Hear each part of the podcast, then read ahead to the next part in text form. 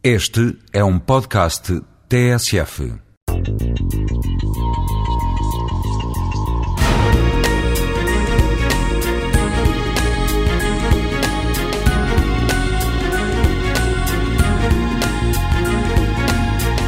As cidades pequenas, médias e grandes têm problemas mais ou menos complicados, como os que falámos nos dias anteriores.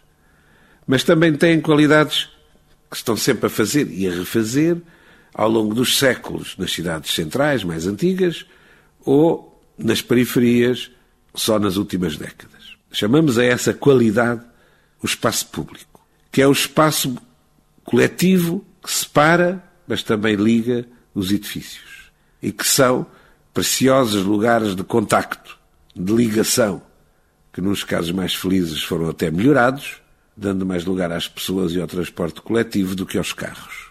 Os carros que circulam e, sobretudo, ainda mais, os que estacionam.